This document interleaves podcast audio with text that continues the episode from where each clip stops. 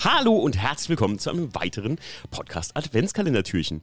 Ja, und heute eine Sache, die sehr oft in den Stickern gelandet ist, obwohl ich gar nicht so richtig wusste, ob ich das wirklich, ja, äh, euch da wirklich eine fundierte Aussage zu geben kann, weil weiß ich nicht, jeder hat da so sein eigenes Ding oder seine eigenen Präferenzen, aber wie auch beim Saugertuning oder wie auch beim Turbo-Tuning ähm, spreche ich mal aus eigenen Erfahrungen. Und ich habe heute jemanden mitgebracht, der das Ganze äh, vor kurzem erst hinter sich hat. Meine heutige Unterstützung in diesem Podcast ist die liebe Pilar. Grüß dich. Hi. Ja, äh, Pilar kennen die meisten von euch nur vom Hörensagen aus dem Podcast. Pilar, du bist das erste Mal im Podcast. Mhm. Wie ist das so für dich?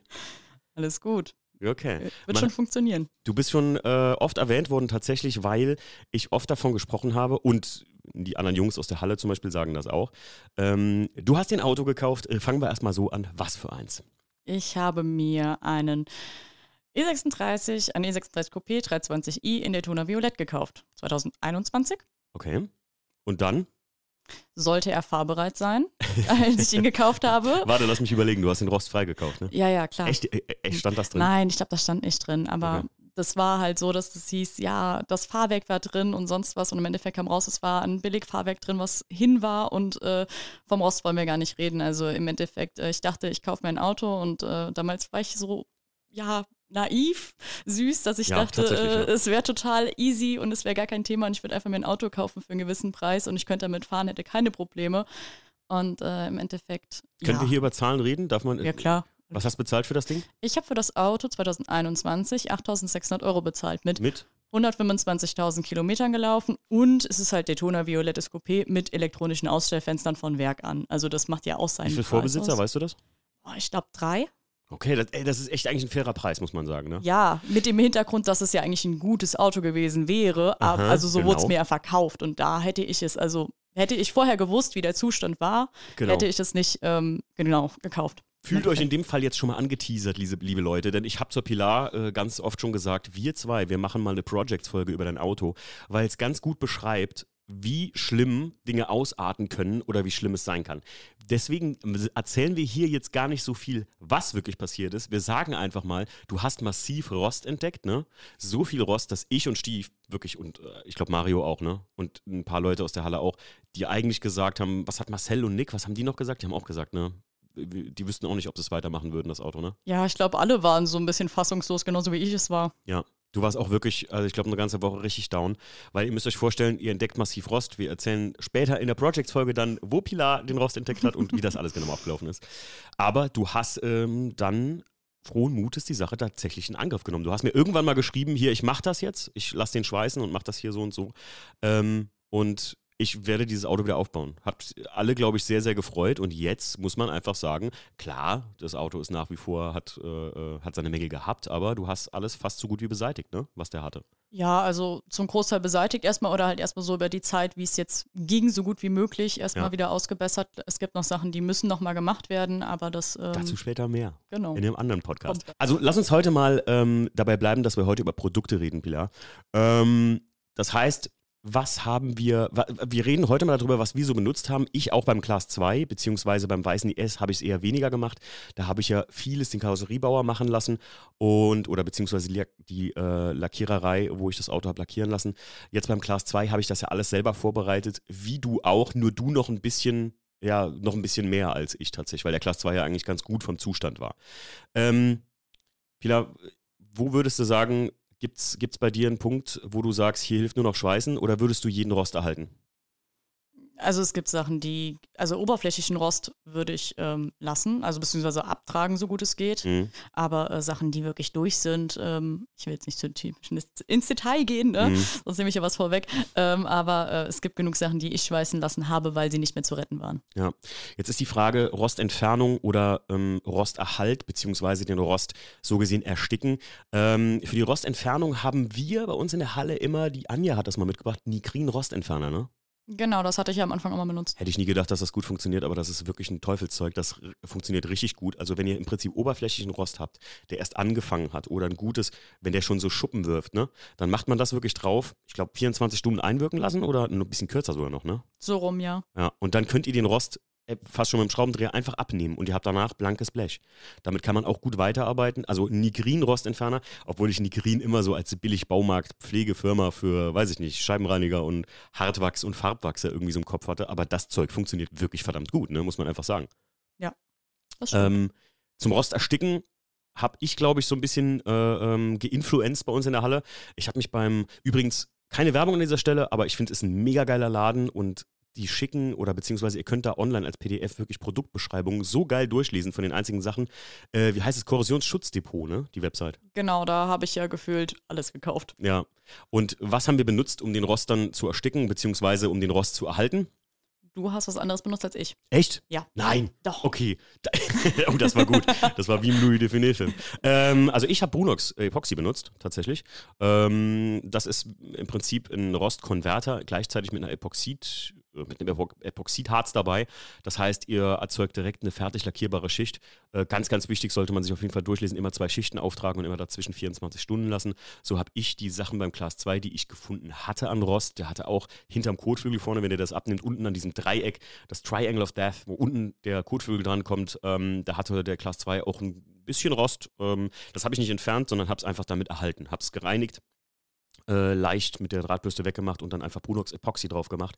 Und damit erstickt ihr im Prinzip den Rost. Ich hatte es ja schon mal mit Patrick Fischer äh, im Podcast, der hat das auch gesagt. Und dann habe ich nachher noch äh, Branto Korux 3 in 1 drauf gemacht. Das ist auch nochmal wie so ein, ja, wie soll man sagen, Grundierung, Rostschutz und ähm, äh, so ein, so ein, so ein äh, Finish-Lack alles drei in einem und das kann man da wirklich gut drüber machen. Das habe ich zum Beispiel auch bei mir im Innenraum gemacht. Damit habe ich den gesamten, so gesehen, die, die, gesamte Wanne innen im Auto, also die Fahrgast, den Fahrgastraum unten auslackiert. Also mit Brunox und dann mit, äh, äh, äh, nee, doch Brunox zuerst, Brunox Epoxy und dann Brantocorux 3 in 1. Sodass da, auch wenn da potenziell Rost gewesen wäre, obwohl man auch Brunox, muss man ganz ehrlich dazu sagen, nicht auf Nicht-Rost machen sollte, ähm, damit habe ich im Prinzip alle Möglichkeiten für entstehenden Rost erstickt so gesehen. Pilar, was hast du denn da drauf gemacht? Ich kann mich gar nicht erinnern. Doch, wir hatten doch Diskussionen immer darüber. Ich habe äh, Overtrol drauf gemacht. Ach, stimmt. Overtrol, ja. Auch so eine riesige Sache, die, wo viele drauf schwören. Wie fandest du das denn, Overtrol? Super, bis auf den Punkt, dass ich vergessen habe oder nicht bedacht habe zu dem Zeitpunkt, dass ähm, man die Sachen, die man damit einpinselt, so lagern sollte, dass es nicht verläuft, weil das ist unglaublich flüssig. Mhm. Und wenn es dann runterläuft und trocknet auf dem Lack, das, also wo nichts dran ist, wo kein Rost dran ist, mhm. dann äh, hat man ein kleines Problem. Aber was ich vorwegnehmen würde, bevor ich da Overtroll drauf mache, also ich habe versucht, bei den meisten Sachen ähm, alles erstmal wirklich zu entfernen an Rost. Und das ja. habe ich meistens, also habe ich nachher wirklich mit einer äh, CSD-Scheibe, also einer Clean and Strip Disc, die ist aus so einem schwammartigen. Das heißt Clean and Strip Disc, die Abkürzung. Ja. Klingt geil. Klingt richtig geil. Ähm, habe ich versucht, das äh, dann alles so, so, weit wie möglich abzutragen ähm, und habe das dann halt, äh, die restlichen Sachen, teilweise hatte ich ja so Porenrost auch, ähm, mhm. dass ich das dann nochmal mit Overtrol versiegelt habe. Und ähm, ja, damit war ich, also ich war super zufrieden, außer dass ich mir halt leider ein, zwei Teile dann ein bisschen vermackt habe, weil das runtergelaufen ist und dann auf dem noch vorhandene Lack getrocknet ist. Das war halt blöd. Das hat den Lack angegriffen, ne? wenn ich mich richtig erinnere. Nö, das ist also es ist halt so, wie so ist ja hart, es ist ein natürlicher Stoff mhm. so. Ähm, und das war dann einfach das Ding, dass ähm, man das nicht mehr abkriegt. Also es greift den Lack nicht an, es ist einfach oben drauf und du kannst ah. es, du müsstest es abschleifen, damit würdest mhm. du den Lack abschleifen. Es sieht ein bisschen aus wie so Klarlack, der über mhm, euer Auto gelaufen genau. ist. Ne? Ja. Aber Overtrol ist eigentlich ein Öl, ne? Genau. Overtrolöl. Das riecht ich, sogar ganz gut. Ich habe das, oh, oh, ja, tatsächlich. Mhm. Brunox kann ich nicht mehr riechen, sage ich euch.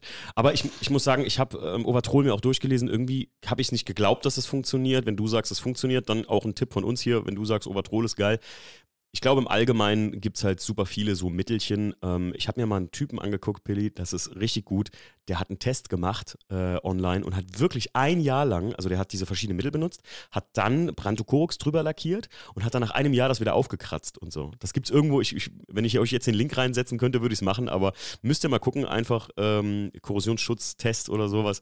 Ähm, super krass, den habe ich in, in, den Tiefen des YouTubes gefunden. Fand ich super witzig, weil der sich wirklich die äh, Arbeit gemacht hat, ein Jahr lang dann zu warten ne? und hat das dann direkt weitergemacht. Ja, deshalb, ich kann halt auch gar nichts empfehlen, weil ich ja nicht weiß, wie es darunter aussieht. Und im Gegensatz zu dir habe ich ja äh, Bradycorux Nitrofest benutzt. Heißt, Ach, ich kann Scheiße, ja. ja nichts mehr abkratzen. Ich müsste das abbeizen. Ja, stimmt. Also Leute, für, wenn ich weiß, was, hast du eigentlich extra Nitrofest benutzt ja. oder war das ein Fehlkauf? Warum hast du das? Warum? Warum? Äh, ich weiß es gar nicht mehr. Ich habe das bei ähm, beim ja, äh, Korrosionsschutzdepot habe ich da so lange drin rumgelesen und äh, habe halt auch geguckt, also da, die empfehlen auch immer Sachen, die miteinander funktionieren. Mhm. Ja? Also man hat ja teilweise Stoffe, die sollte man nicht übereinander streichen, auch mhm. wenn sie durchgetrocknet sind. Ähm, und ah, äh, deshalb habe ich da nämlich, also ich habe da so lange rumgelesen und im Endeffekt habe ich mich dafür entschieden. Ich kann dir aber nicht mehr genau sagen, wieso. Was war das denn noch, was hier so Blasen geworfen hatte bei uns? Irgendwas hat er doch Blasen geworfen. Ähm, irgendeiner hatte doch einen Anstrich über, über so ein Korrosionsschutzmittel gemacht und dann hat es Blasen geworfen und das hat nicht aufeinander gepasst. War es jetzt nicht du sogar? Oh, ich kann mich nicht mehr dran erinnern, bin ich ehrlich. War das nicht im Innenraum irgendwo? Ah, ich bin mir ziemlich sicher.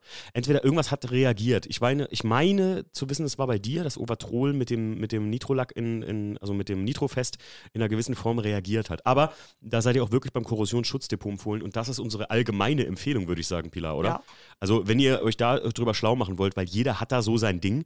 Und ich habe ja auch äh, die eine Ecke beim Class 2, äh, kennst du die noch? Ähm, die haben den Class 2 mal falsch angehoben und da hat es die Falz ein bisschen aufgerückt, dazwischen fing es an zu rosten. Und da habe ich ja zuerst, ähm, weil viele vermissen das wahrscheinlich, das gute alte Vertan dazwischen gemacht. Ich muss persönlich aber sagen, ich finde Vertan nicht so geil, weil es nicht, nicht gut ist, sondern kompliziert ist, weil ihr das nachher mit Wasser wieder ausspülen müsst. Genau, das war ja. bei mir nämlich auch das Thema. Ich habe es mir nämlich auch angeguckt, ich habe es auch ja. da stehen, aber ich habe es ausprobiert und es war bei mir nicht so, dass ich gesagt habe, das ist erfolgreich. Ja, Damit bin das, ich zufrieden. Genau, das, das ist mein Punkt. Da bei, dem, bei, dem, bei dieser Falz habe ich tatsächlich so benutzt, habe ich von rechts, also im Prinzip von innen und außen in der Falz habe ich das Vertan reingeschmiert, ohne Ende, habe das dann ausgewaschen, zweimal das Ganze gemacht, Brunox Epoxy drauf gemacht und dann noch Brandocorox 3 in 1. Ähm, der Martin, ich habe das im Podcast auch schon mal erzählt, aber der Martin hat äh, zu mir mal gesagt, wenn irgendwann Archäologen einen E36 entdecken, dann ist das die Stelle, die von dem Auto noch übrig ist, wahrscheinlich. Das Einzige. ähm, aber große Philosophiefrage übrigens, ähm, ich persönlich arbeite mit hier ähm, mit einer mit einer einfach mit einer Drahtbürstenscheibe so hier und du hast immer gesagt, das ist schlecht, Jungs. Hört auf damit. Mhm. Und ich glaube, die ganzen anderen, also alle Jungs aus der Halle haben es nicht verstanden, Pili, ne? Warum? Nein, weil mit einer, äh, wenn man mit dieser Drahtbürste, also mit einer normalen Drahtbürste oder mit dem Aufsatz, was man ja für einen Akkuschrauber oder so da reinmachen kann, mhm. ähm, durch die Geschwindigkeit entsteht eine Hitze vom Metall und damit verdichtet man das nur, soweit wie ich weiß. So, ich habe mich mhm. ja auch hin und her gelesen. Und deshalb habe ich diese CSD-Scheibe dann benutzt, ähm, weil die das wirklich abträgt. Und man sieht halt auch den Unterschied, weil der Rost, der wurde einfach nur schwarz schwarz und du hast wie eine Oberfläche, wenn du das mit der äh, mit dem Metall, mit der Drahtbürste so machst. Mhm. Und das wird ganz glatt. Und bei der CSD-Scheibe siehst du wirklich, wie dann das blanke Blech rauskommt. Mhm. Ja, ich, ich muss sagen, ich, ja, ja, ist wahrscheinlich ein Fehler gewesen, keine Frage. Ich bin mal gespannt, ob das bei mir so hält. Ich muss sagen, klar, auch wenn man es verdichtet hat nachher, wenn du halt entsprechend was drüber gemacht hast, hast es eh erstickt und kannst jetzt nicht feststellen, ob es jetzt schlechter oder besser war wahrscheinlich. Aber ähm, von euch als Tipp von der lieben Pilar, kauft euch CSD-Scheiben. Das sind so blaue, sieht aus wie so Schwamm, aber ist knallhart, ne? Die gibt es in verschiedenen Farben und die haben auch verschiedene, also gibt es in lila, blau und schwarz, glaube ich. Die haben dann auch verschiedene Wirkungen. Müsste man sich auch dann bitte nochmal informieren selber. äh, und die gibt es äh, für große Aufsätze, also für eine große Flex. Mhm. Die habe ich aber auch für so eine Mini-Flex gehabt, nachher für den Innenraum. Also war super. Okay. Was ich aber noch hinzufügen will, was wir ganz zum Schluss, also was ich ganz zum Schluss benutzt habe, wo wir jetzt eben von der Falz geredet haben, ist Fluidfilm. Ah ja, auf jeden Fall. Ganz wichtig, liebe Leute, Fluidfilm ähm, ist auch so eine, das ist ja eine absolute Philosophiefrage, Pilar. Äh, ne? Also die, es gibt ja Leute, die schwören auf Mike Sanders. Ich habe vor kurzem äh, bei Jackies Chef den Pajero gesehen, der hat ihn mit Mike Sanders gemacht. Fühlt sich an, als hättest du Fritteusenfett überall in der Karre. Also das fühlt sich wirklich so an. Ich habe mir das mal so mit dem Finger ein bisschen rumgematscht. Ähm, das ist schon krass, das Zeug, keine Frage.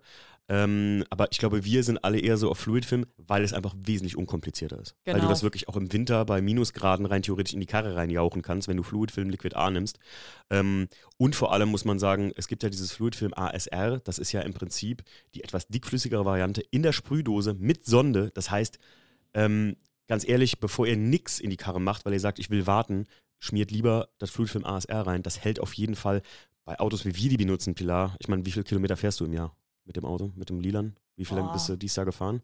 Ich habe gar nicht genau drauf geguckt, also sag mal höchstens fünf. 5000, ne? Ja. ja. aber auch nur bei gutem Wetter. Ich meine, wir fahren ja kaum bei Regen so alle mit den Autos.